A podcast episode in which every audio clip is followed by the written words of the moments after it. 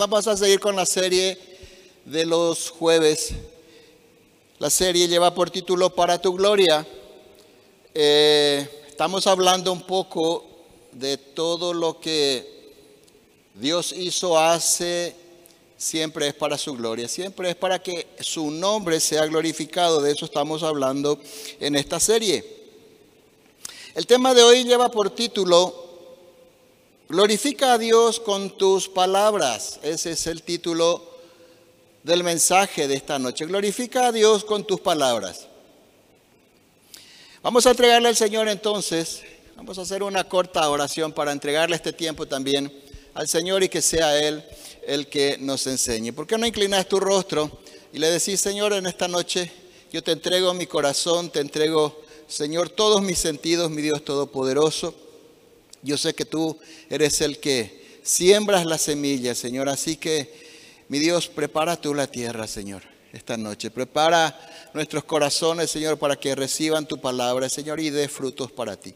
Señor, no permitas que el, el maligno en esta noche nos arrebate la palabra. Señor, no permitas que caiga en tierra entre pedregales y, y que caiga entre espinos. Señor, que te caiga hoy tu palabra en tierra buena para que dé frutos al ciento por uno. Te damos la gloria a ti, Señor, porque sabemos que tu Espíritu Santo hoy estará ministrando y obrando nuestros corazones a través de tu palabra. Te damos gracias en el nombre de Jesús. Amén. Entonces, como venimos estudiando, que fuimos creados para glorificar a Dios, yo creo que por lo menos los que venimos cada jueves y estamos siguiendo las series. A esta altura seguramente ya estamos buscando, por ejemplo, que todas nuestras actividades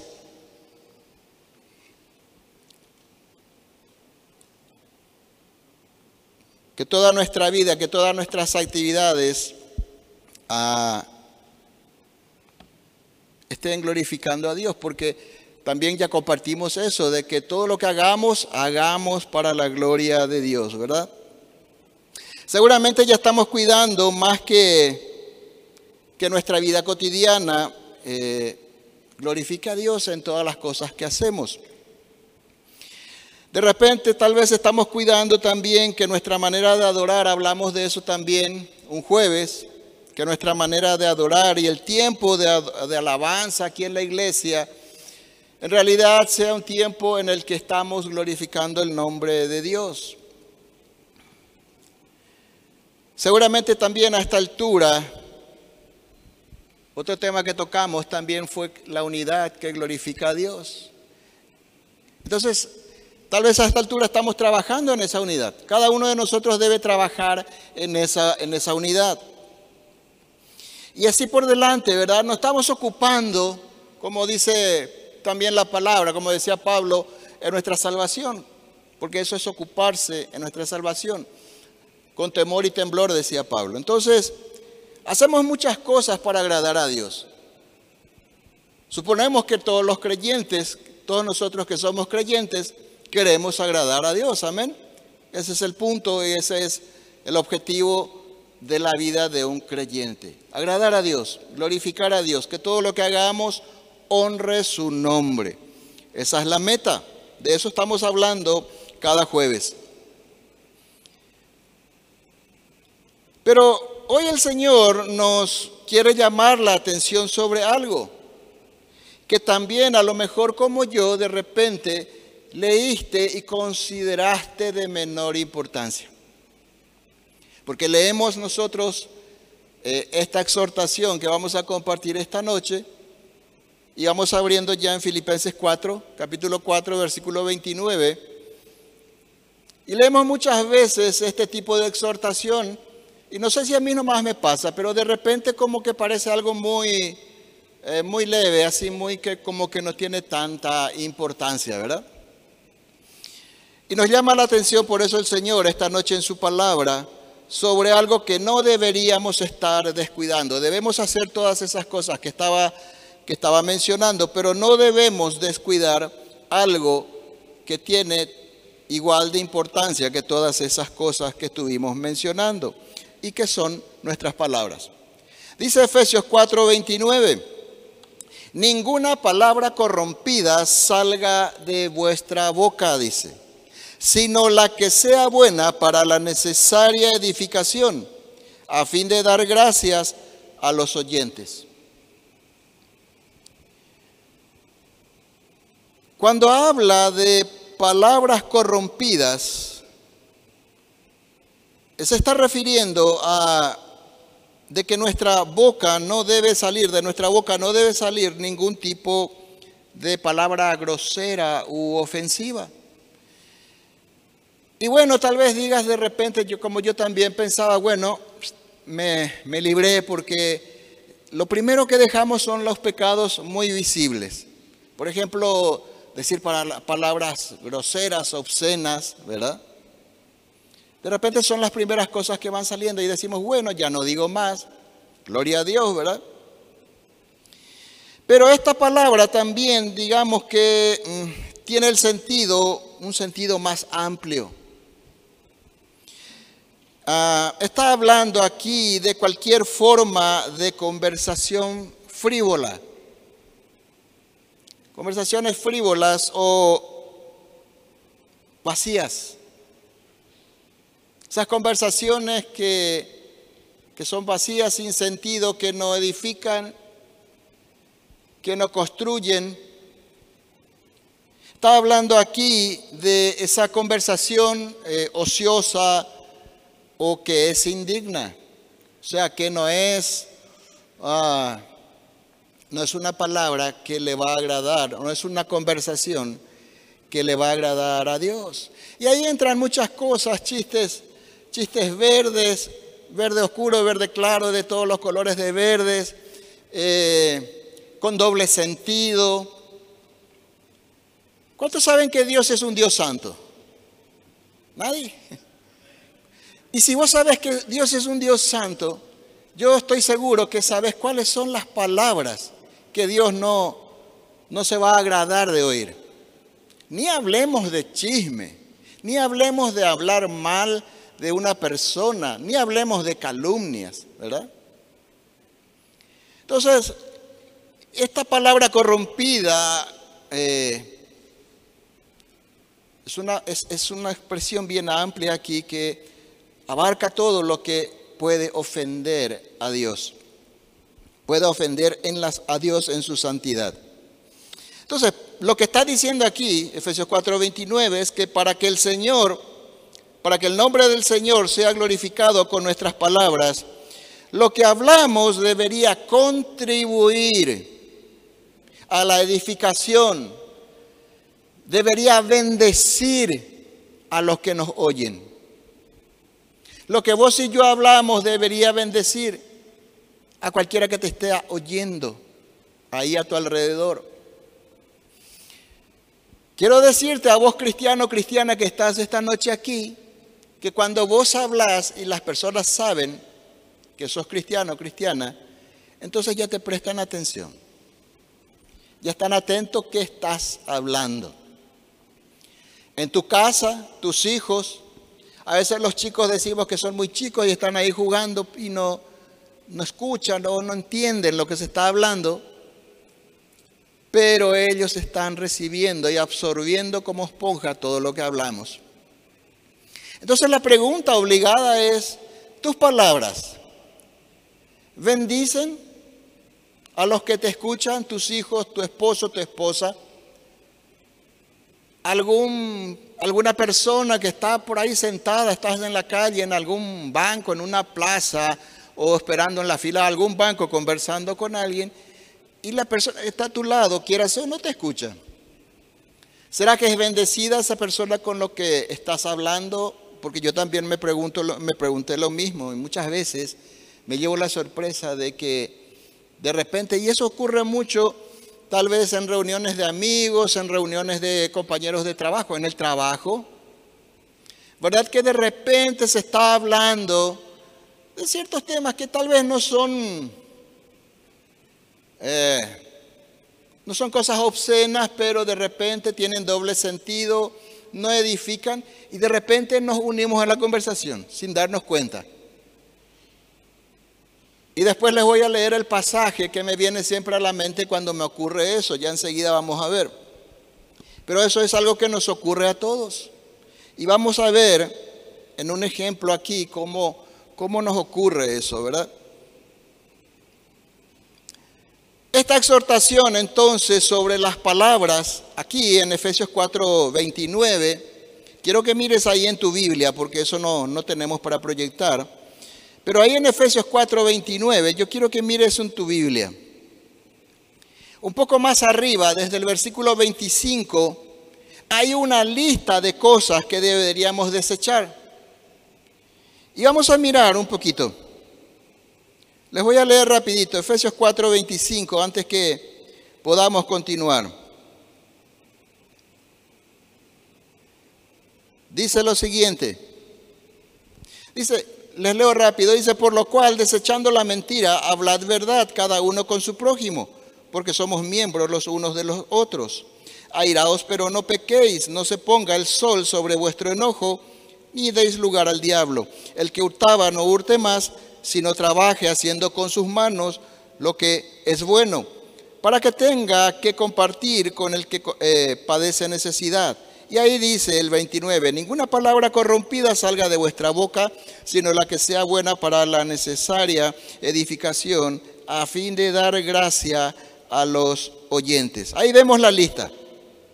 Esas son todas cosas que deberíamos desechar y dejar de hacer para comenzar, dice después, a vestirnos, o dice antes, para comenzar, en el versículo 24, para comenzar a vestirnos del nuevo hombre para eh, comenzar a dejar de lado la vieja naturaleza. Pero yo siempre leía estos pasajes y llamaban mucho la atención todas las cosas que yo debería dejar de hacer antes del versículo 29. Cuando llegaba al versículo 29, en donde dice que ninguna palabra corrompida salga, yo enseguida decía, no, yo ya no digo más groserías, palabras obscenas, no digo más, y pasaba rápido y no le daba mucha importancia, parece.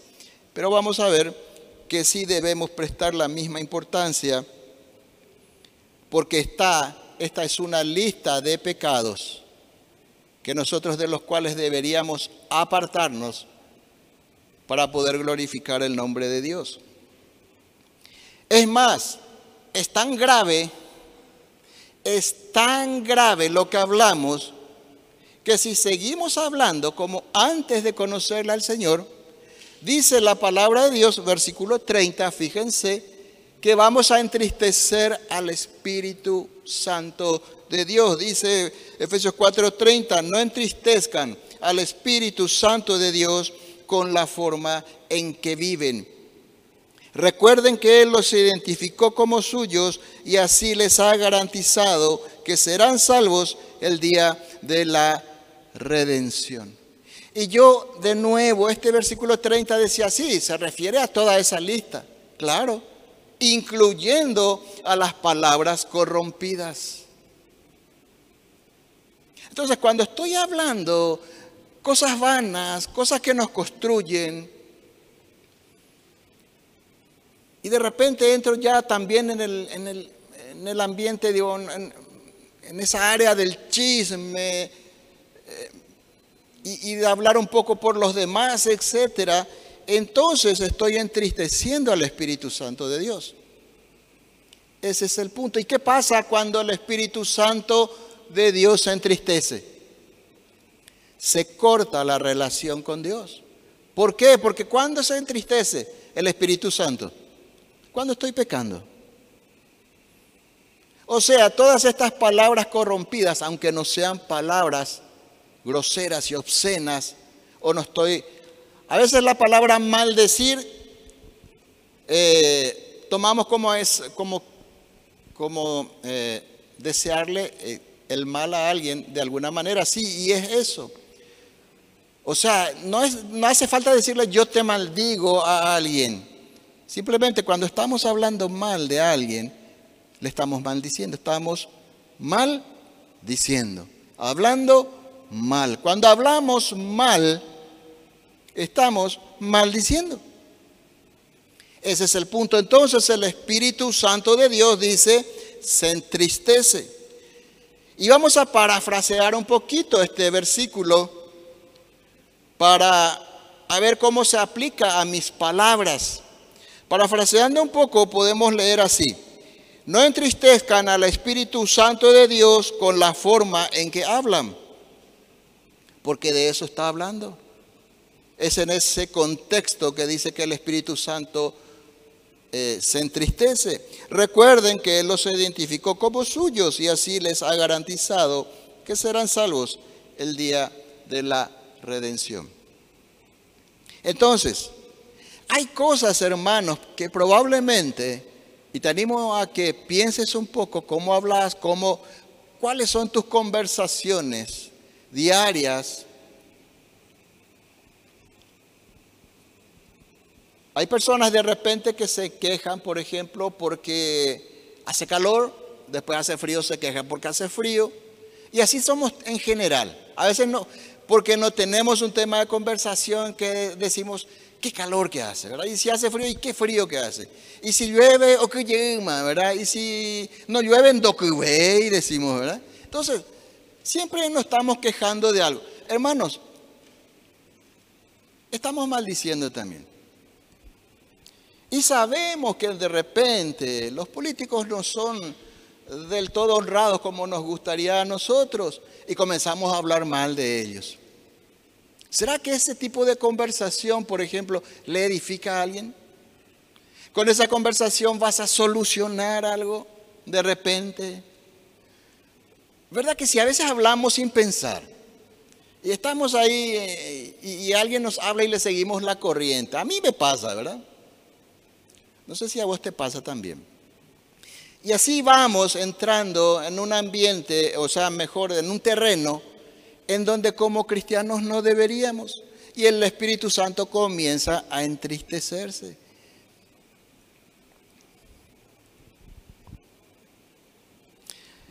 Entonces la pregunta, como dije, es sobre qué son generalmente tus conversaciones. Yo ya pensé en las mías. Y en algunas veces me doy cuenta de que sí estoy hablando de manera como no debería.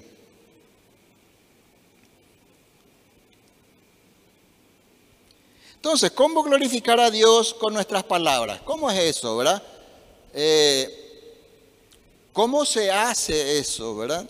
Primero, vamos a ver tres puntos principales, digamos, hay muchas cosas que podemos hablar al respecto.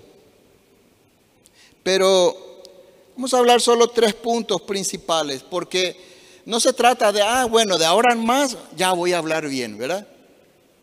Eh, primero, esta noche vamos a salir de aquí sabiendo que eso es imposible para vos y para mí.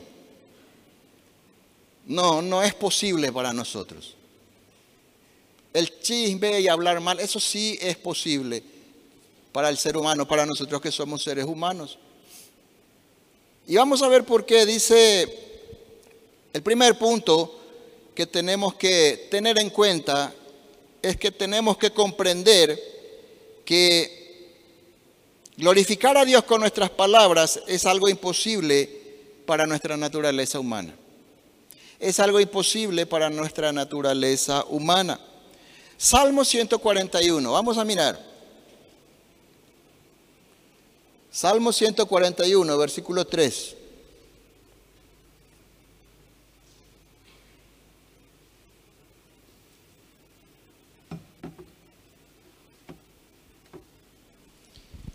Fíjense lo que escribió David. David sabía muy bien esto que, que él no podía, así como nosotros, glorificar a Dios con sus palabras. Dice, pon guarda, dice. Salmo 141, 3. Pon guarda a mi boca, oh Jehová, guarda la puerta de mis labios. Primer punto, solo Dios puede atajarte a vos y a mí la boca. Solo Dios puede atajarnos la boca. Así que esto es tema para creyentes. No vayas a pretender que tu ser querido vecino que no le conoce a Dios tenga un lenguaje diferente o un lenguaje santo, digámosle así. Solo Dios puede hacer eso. Es por eso, hermanos, que no puede faltar. Y ese es un punto interesante. No puede faltar la palabra de Dios cuando nos reunimos entre hermanos. A veces hacemos reuniones entre hermanos, ¿cierto? Nos juntamos, por ejemplo, un grupo de amigos cristianos de la iglesia aquí, nos juntamos para compartir y charlar. Hermanos, compartamos la palabra. Y si es posible, hagamos esta oración antes. Porque cuando no estamos hablando, vamos a ver que comenzamos a hablar, tarde o temprano nuestra conversación se va a ir para para algún lado, para algún terreno peligroso. Y viste vio fulano, y viste vio menganita, sultanito. Y se va para terrenos peligrosos. Entonces, nunca debe faltar la palabra de Dios cuando nos reunimos entre hermanos.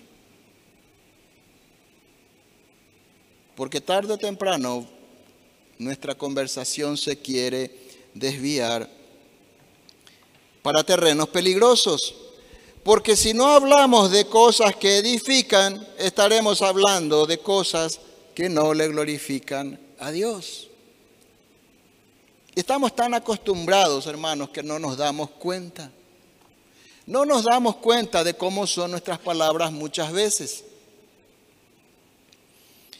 Y si hablamos de cosas que no le glorifican a Dios, con seguridad vamos a estar ofendiendo su santidad.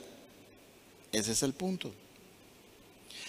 Aquí vemos, por ejemplo, cómo solo Dios, como dije, nos puede ayudar a cerrar la boca para no hablar lo indebido. Por eso David oraba, porque esta era una oración de David.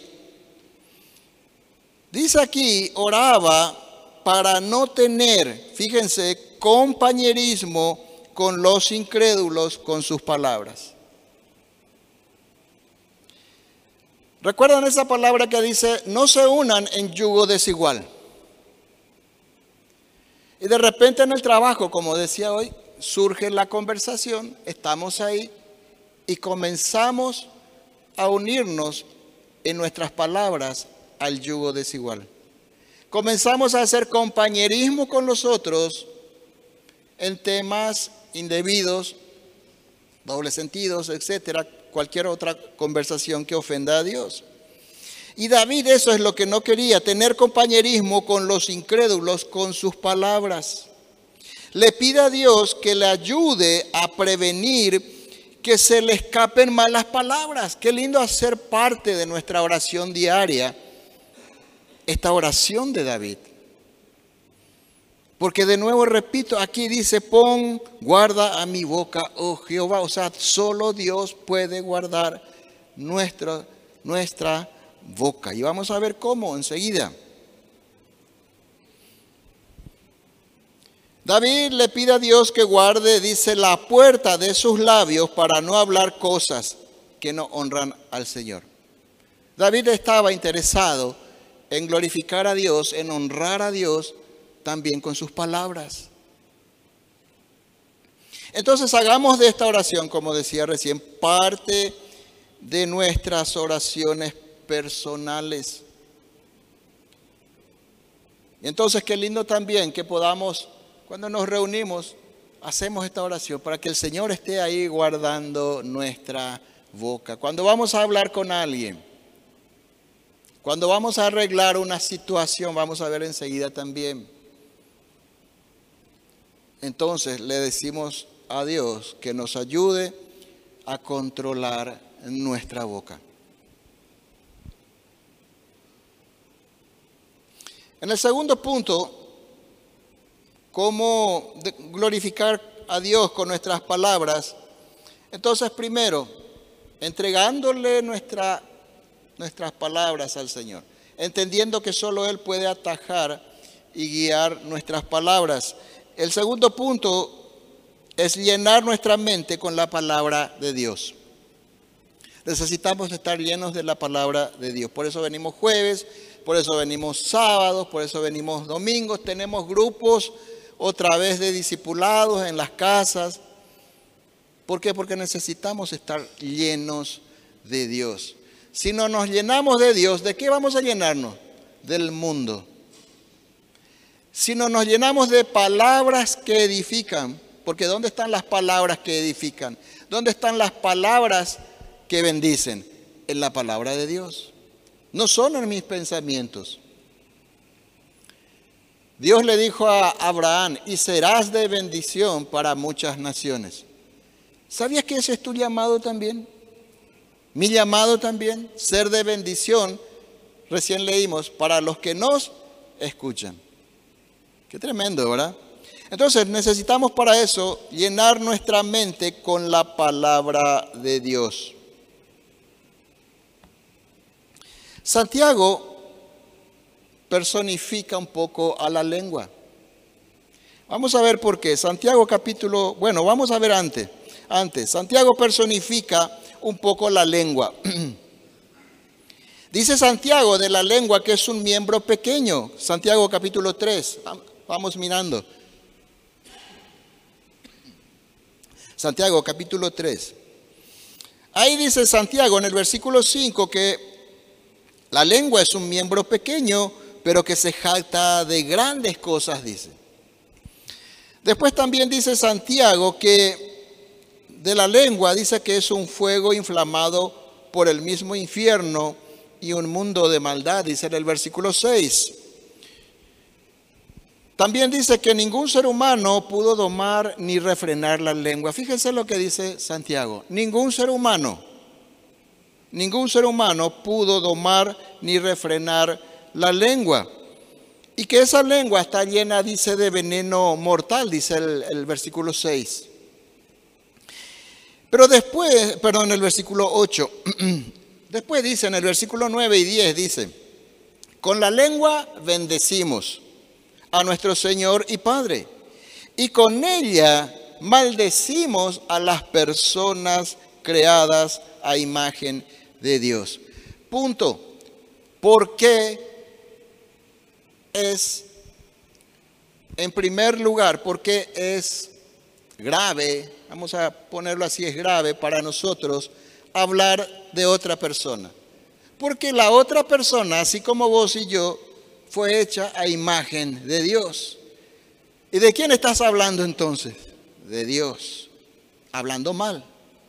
Estás hablando mal de una persona, no importa si es tu hermano o no es tu hermano. En Cristo. Cuando hablamos mal de alguien, estamos hablando mal de alguien que Dios creó. Entonces estamos hablando mal de Dios. Ese es el punto. Y después dice, maldecimos a las personas con la misma lengua que de repente estuvimos aquí adorándole a Dios, salimos afuera y hablamos mal de alguien. ¿Verdad que nos pasa, hermanos? Y a lo mejor no es así una cosa demasiado fea, pero igual hablamos mal, ¿verdad? Hablamos mal. Después dice, el versículo 10, de una misma boca salen bendición y maldición. Y fíjense el consejo de Santiago, hermanos míos, esto no debe ser así. Esto no debe ser así. Porque después también en el, en el pasaje siguiente habla de que de una misma fuente no puede salir agua dulce y agua salada. ¿Verdad que no? O, o, en el mar tenés agua salada y en el río tenés agua dulce. Entonces, de una misma fuente no puede surgir agua dulce y salada a la vez. Entonces, con nuestra boca no podemos bendecir a Dios y maldecir a nuestro prójimo. Eso es lo que dice Santiago. Entonces, yo decía que Santiago personifica a la lengua. ¿Por qué? Porque vos y yo sabemos que este miembro no tiene autonomía no tiene un cerebro propio, no tiene una vida propia, no es independiente de mi cuerpo y de mi mente. La lengua es un miembro inútil si yo estoy muerto sino si mi cerebro no, no maneja mi lengua, es un miembro inútil. Pero Santiago está personificando aquí a la lengua. Entonces, y vamos a ver cómo se controla entonces la lengua o nuestras palabras, que es la misma cosa. ¿Cómo se controla nuestra lengua? ¿Cómo se controlan nuestras palabras? Y eso es lo que decía al principio, llenando nuestro corazón y nuestros pensamientos con los de Dios. Así controlamos nuestra lengua. Así controlamos nuestras palabras. Repito, porque la lengua no tiene autonomía propia. No es que la lengua habla solo lo que él quiere. Vamos a ver enseguida. La manera de controlar nuestras palabras es llenando nuestro corazón y nuestros pensamientos con los de Dios. O sea, con su palabra. La palabra de Dios son los pensamientos de Dios. Por eso dice la Biblia que nosotros tenemos la mente de Cristo. Porque si estamos absorbiendo la palabra, estamos absorbiendo en realidad la mente de Dios, la mente de Cristo. Cuando David piensa en la ley, vamos a mirar el Salmo 19, 14. Salmo 19, 14. Cuando David piensa en la ley, que él dice que la ley nos amonesta y nos bendice cuando la obedecemos en el Salmo 19, eh, David le pide al Señor lo siguiente, Salmo 19, 14. Dice David que las palabras de mi boca y la meditación de mi corazón sean de tu agrado, oh Señor. Otra oración de David con respecto a las palabras. Otra cosa que podemos hacer parte de nuestra oración también diaria. Entonces, a veces decimos, eh, o hay personas que dicen, yo no sé eh, por qué cosas orar. Bueno, aquí están, hermanos.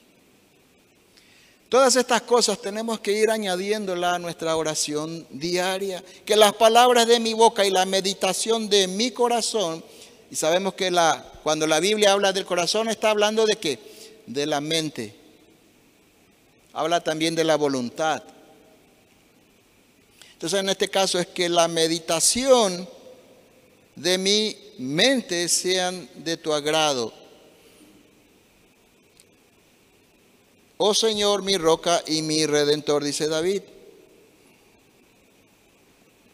En otras palabras, hermanos, lo que David le pide a Dios es que le ayude a meditar constantemente en su palabra.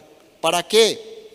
Para que también, perdón, sí, para que, eh, a meditar en la, en la Biblia, en la palabra de Dios. ¿Para qué? Para que también las palabras que David hable honren a Dios. ¿Por qué eso es así?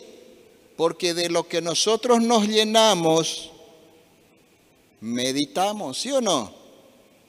De lo que llenamos, nos llenamos, pensamos. Hiciste una maratón de series, dos, tres horas, y tenés ahí todas las películas y toda la serie en tu mente y estás y hablas después, después de eso, ¿verdad? ¿Qué le pasa a muchos niños? Ya vieron como muchos niños que ven dibujos animados, hablan como los dibujitos animados. Oye tú, ¿verdad? Entonces, de lo que nos llenamos, de lo que nos llenamos, eso meditamos.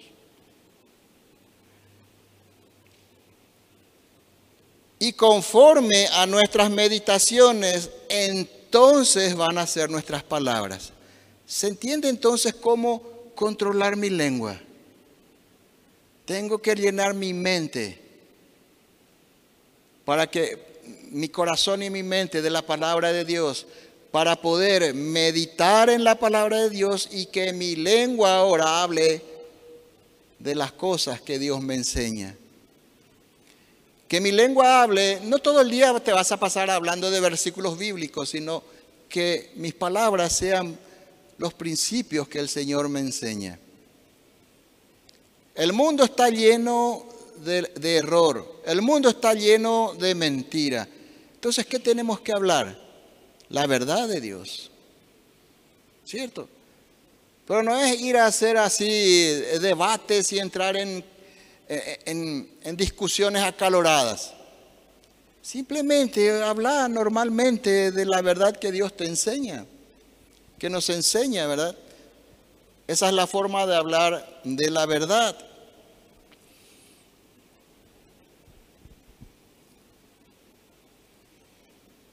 Entonces, de, que nos, de lo que nos llenamos vamos a meditar y conforme a nuestras meditaciones serán también nuestras palabras. Entonces, pregunta obligatoria de nuevo, ¿de qué te estás llenando?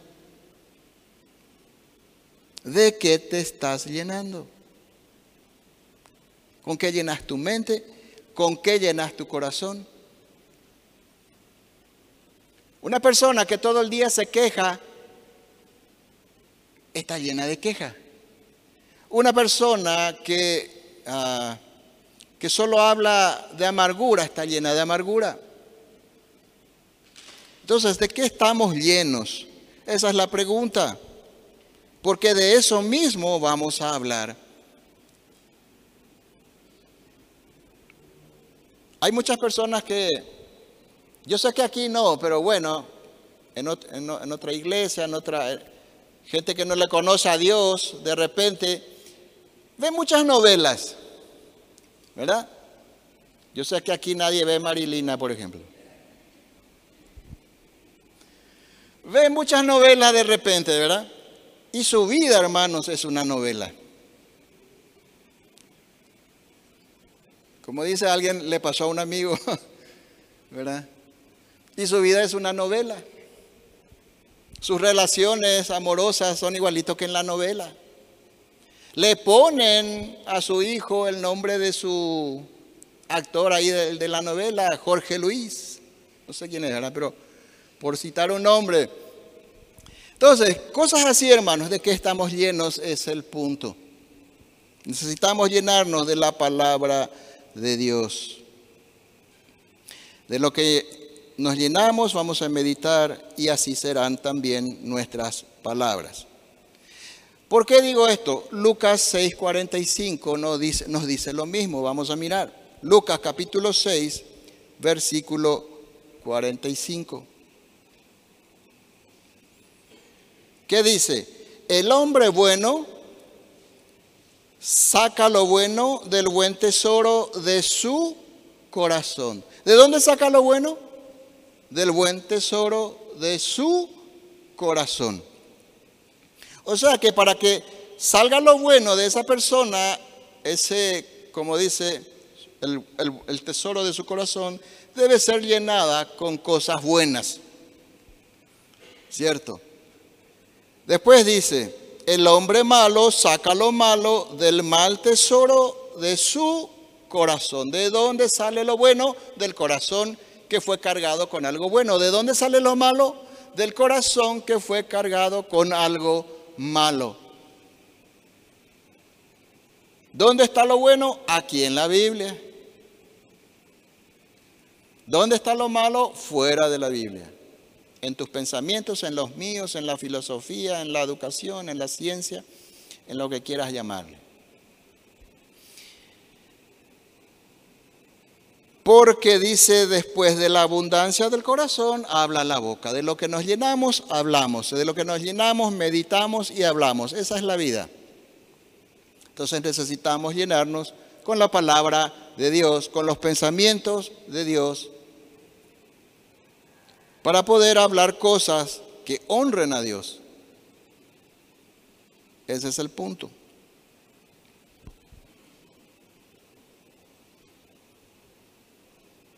Entonces, cuando nos llenamos de la palabra de Dios, nuestras mentes, por supuesto, se transforman y comenzamos a pensar y comenzamos a hablar de una manera más alineada con la voluntad de Dios. Es la única manera. Otra manera como podemos glorificar a Dios con nuestras palabras. Tenemos que hablar la verdad. Si leemos la palabra de Dios, que es la verdad, ¿qué vamos a hablar? La verdad. Si estamos llenos de la verdad, ¿de qué vamos a hablar? De la verdad. Pero la verdad hay que hablar con amor. Dice Efesios 4:15.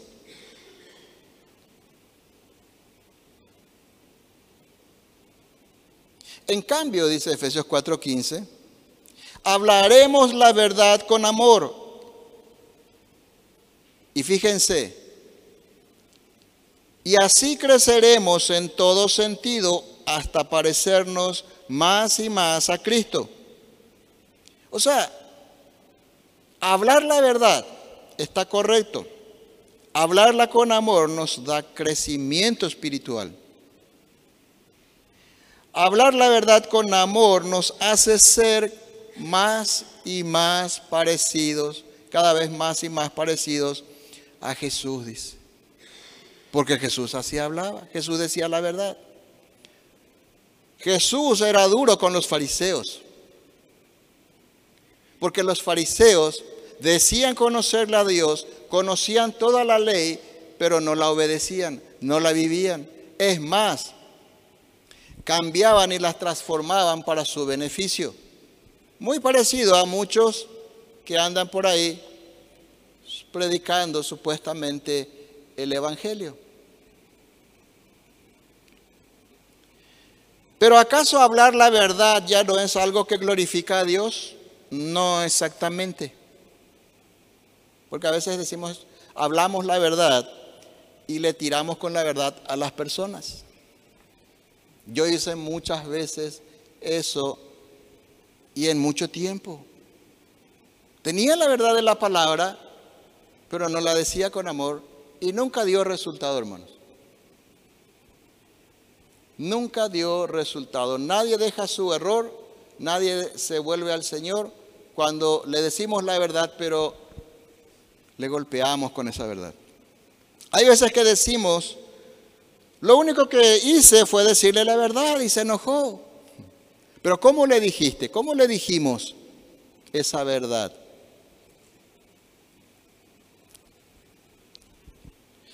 Resulta que aunque esa verdad debemos, eh, perdón, resulta que aunque sea verdad lo que vamos a decir, debemos decirla con amor.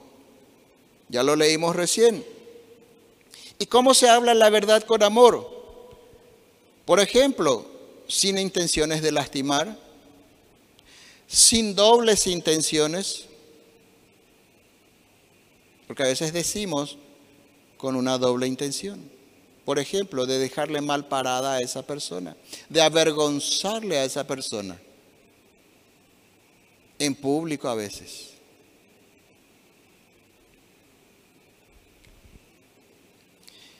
Eh, se habla la verdad entonces con amor, sin dobles intenciones, ah, con la intención de que la persona se corrija y se vuelva a Dios. Para eso es la verdad, para hacerle volver a las personas a Dios. Entonces es importante decir la verdad, sí, es importante, pero debemos poner atención en cómo la decimos. Ese es el punto. Poner atención en cómo decimos esa verdad.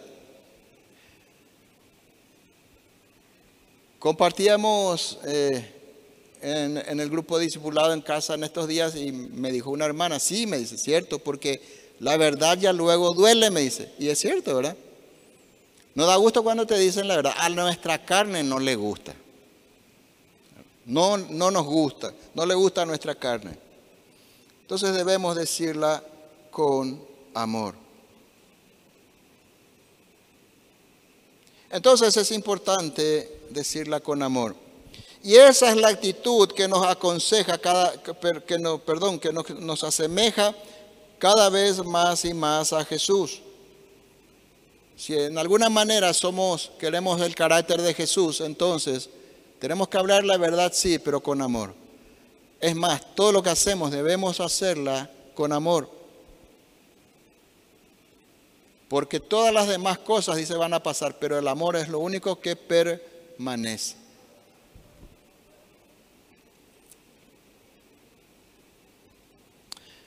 Para hablar con los demás, ahí podemos aplicar una regla para nuestras vidas. ¿Cómo, yo, cómo, cómo, ¿Cómo sería hablarle a alguien entonces la verdad con amor? Entonces yo tengo que ponerme a pensar de esta manera. Para hablar a los demás sería importante tener en cuenta lo que la Biblia llama como la regla de oro. Si alguna vez leyeron Mateo 7:12, dice, Mateo 7:12 está ahí, tiene el título de la regla de oro, dice, ¿verdad? Mateo 7:12 dice, haz a los demás todo lo que quieras que te hagan a ti. Esa es la esencia de todo lo que enseña en la ley y en los profetas. Dice. Qué interesante. Así que,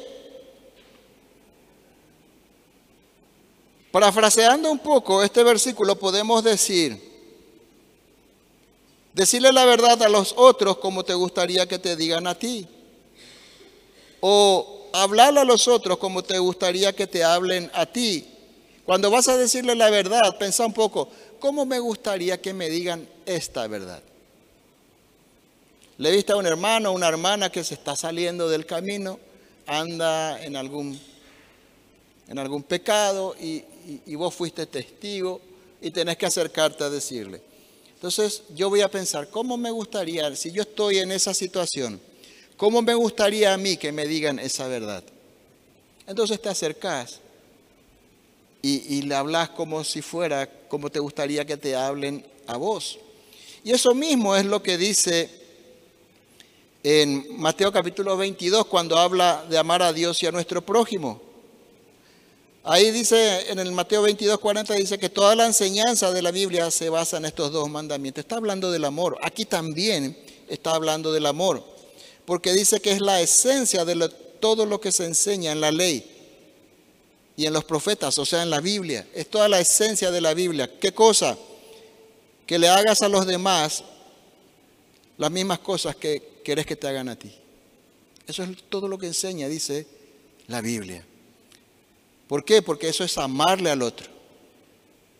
Amarle al otro como a mí mismo. Estoy pensando, ¿cómo me gustaría que me digan esta verdad? Entonces le estoy amando como a mí mismo. Le estoy mezquinando a mi prójimo como a mí mismo. Qué interesante, ¿verdad? Para poder hablar la verdad en amor.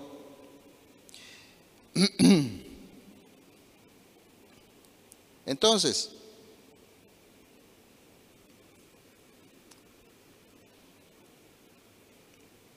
esto mismo, entonces, ah, al tratar a otras personas como me gustaría ser tratado, le estoy amando a mi prójimo como a mí mismo. No por tener la verdad debemos decirla sin misericordia. Ese es el punto. No por tener la verdad debemos decirla sin misericordia. La verdad sirve para quitar a alguien del error o del engaño y ayudarle a volver al camino de Dios. Y no para apartarle. Porque a veces decimos tan mal la verdad que esa persona antes que volver a los caminos de Dios se va. Necesitamos comenzar a ejercitarnos en estas cosas. A veces puede un hermano estar en una situación tan, tan mal espiritualmente que antes de ir a darle una palabra que, que le pueda levantar y traerle de nuevo a los pies del Señor, a los caminos del Señor, de repente le damos, como dicen, el tiro de gracia, ¿verdad? Y queda, queda ahí tendido. Nuestras palabras deben ser entonces constructivas. Eso no quiere decir que ya no le voy a decir más a alguien eh, el pecado en el cual está. Si yo le veo de nuevo, si le estoy viendo a un hermano, a una hermana, y yo digo que le amo a mi hermano, a mi hermana en Cristo, entonces tengo que decirle, tengo que decirle su pecado. A mis hijos le tengo que decir su pecado. No puedo yo decir, ah, bueno, ahora ya me callo. No, no se trata de eso. Se trata de decir lo que tenemos que decir, pero con amor. Ese es el punto. Entonces, en conclusión, podemos decir hasta aquí que Dios es glorificado en nuestras palabras, o Dios es glorificado en nuestras palabras cuando nuestras palabras demuestran la transformación que produjo el poder del Evangelio en nuestras vidas. Cuando comenzamos a hablar de una manera diferente, porque las personas se dan cuenta. Cuando comenzamos a vivir de una forma diferente, cuando comenzamos a, hablar de una forma diferente, entonces Dios es glorificado. ¿Por qué? Porque los demás ven cómo el Evangelio transformó nuestras vidas. Y ahí Dios es glorificado. Nuestras palabras demuestran cuánto ya nos hemos despojado del viejo hombre ya hablamos diferente. ¿Se acuerdan de Pedro cuando Pedro le negó a Jesús? ¿Qué dijeron de Pedro? Ese es uno de ellos porque habla igual a ellos. O sea que no puede nunca existir un, como dicen, un, un cristiano 007, un cristiano que nadie sabe que es cristiano. No puede existir. ¿Por qué? Porque tus palabras te van a delatar. Tu forma de conducirte te van a delatar que sos cristiano cristiana, o debería por lo menos. Nuestras palabras entonces demuestran cuánto ya nos hemos despojado del viejo hombre y cómo estamos siendo renovados en el espíritu de nuestra mente, como dice Efesios 4, 21 y 22. Dios está interesado, hermanos, en ser glorificados, en ser glorificado a través de nuestras palabras, porque como venimos diciendo desde el primer tema de esta serie, Fuimos creados para glorificarle a Dios. Pero a, Dios le interesa mucho, le interesan mucho nuestras palabras, porque nuestras palabras impactan o positivamente o negativamente en los demás. Es lo que leímos en Efesios 4:29. Que sirvan de edificación para los que nos oyen, dice. Nuestras palabras impactan para bien o para mal. ¿Cuánto daño ya hicimos con nuestras palabras? Yo hice mucho daño con mis palabras. En otro tiempo. Y hermanos, muchas veces ese daño que hicimos con nuestras palabras son consecuencias que tal vez podamos estar acarreando hasta hoy. Por eso es que Dios, a Dios le interesa tanto nuestras palabras. Nuestras palabras tienen el poder de sanar o destruir, de edificar o de corromper, de bendecir o de maldecir. Las palabras tienen mucho poder.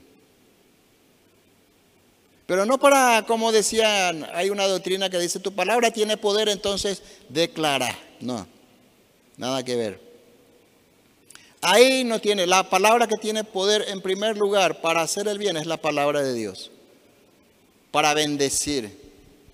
Si no hablamos de la palabra de Dios y estamos hablando de cualquier cosa, entonces esas palabras lo único que hacen es maldecir, pueden arruinar, pueden corromper y pueden maldecir.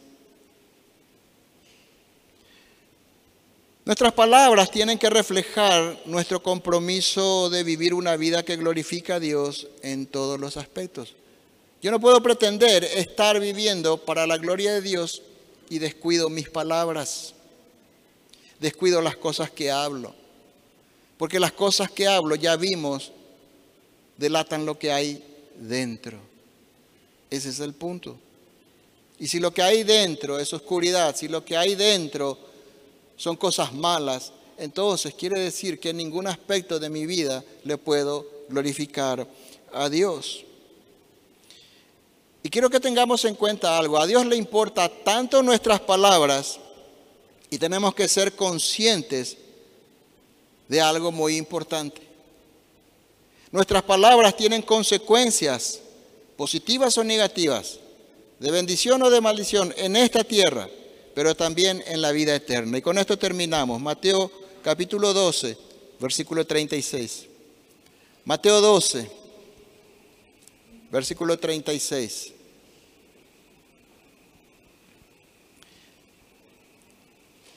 Pero yo les digo, dice Jesús, Jesús está hablando, yo les digo que en el día del juicio cada uno de ustedes dará cuenta de cada palabra ociosa que haya pronunciado.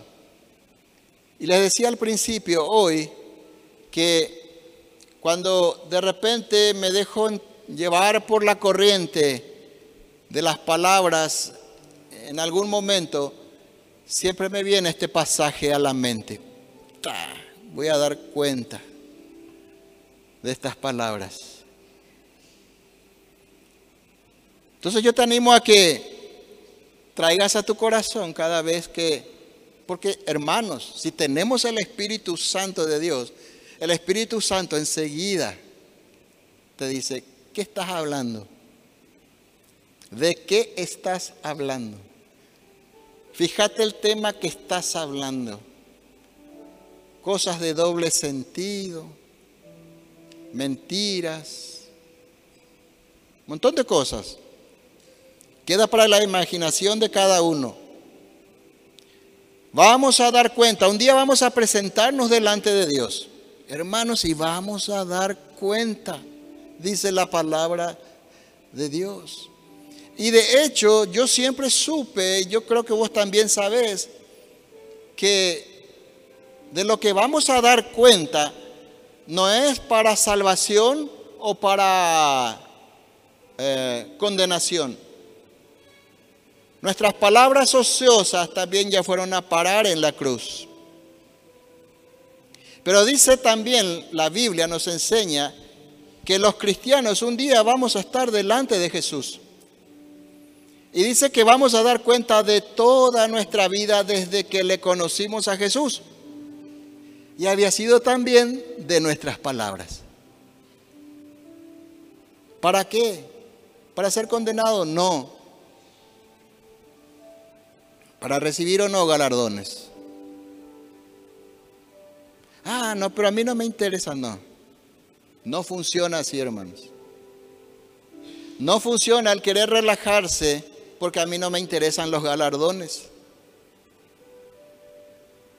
Nosotros en realidad queremos agradarle a Dios. Nosotros en realidad queremos glorificar el nombre de Dios si en verdad hemos nacido de nuevo. Hijos que desean agradar a su Padre. Esos son los que nacimos, los que nacimos de nuevo. Por supuesto, eso no habla de una vida perfecta pero habla de una lucha, así como decía Pablo, una lucha contra el pecado. Y hoy, hermanos, tenemos que salir conscientes que tenemos que comenzar. Agreguemos a un nuevo enemigo a nuestra lista de enemigos, nuestra boca, nuestra lengua, nuestras palabras. Todos vamos a rendir cuentas delante del Señor de nuestras palabras. Pregunta, ¿Por qué vamos a ser, ser, medidos por nuestras palabras en ese día? Porque como ya vimos, nuestras palabras son el resultado de lo que abunda en nuestro corazón. Nuestras palabras son un medidor preciso de nuestras vidas. Así como hablamos, así somos. Tal, dice un proverbio, tal como es Él en su pensamiento, así es Él, dice. Somos lo que pensamos, somos lo que hablamos. No puede haber mucha diferencia entre lo que hablamos y nuestras vidas. Amén, hermanos. Finalmente, debemos esforzarnos por hablar con amor y verdad.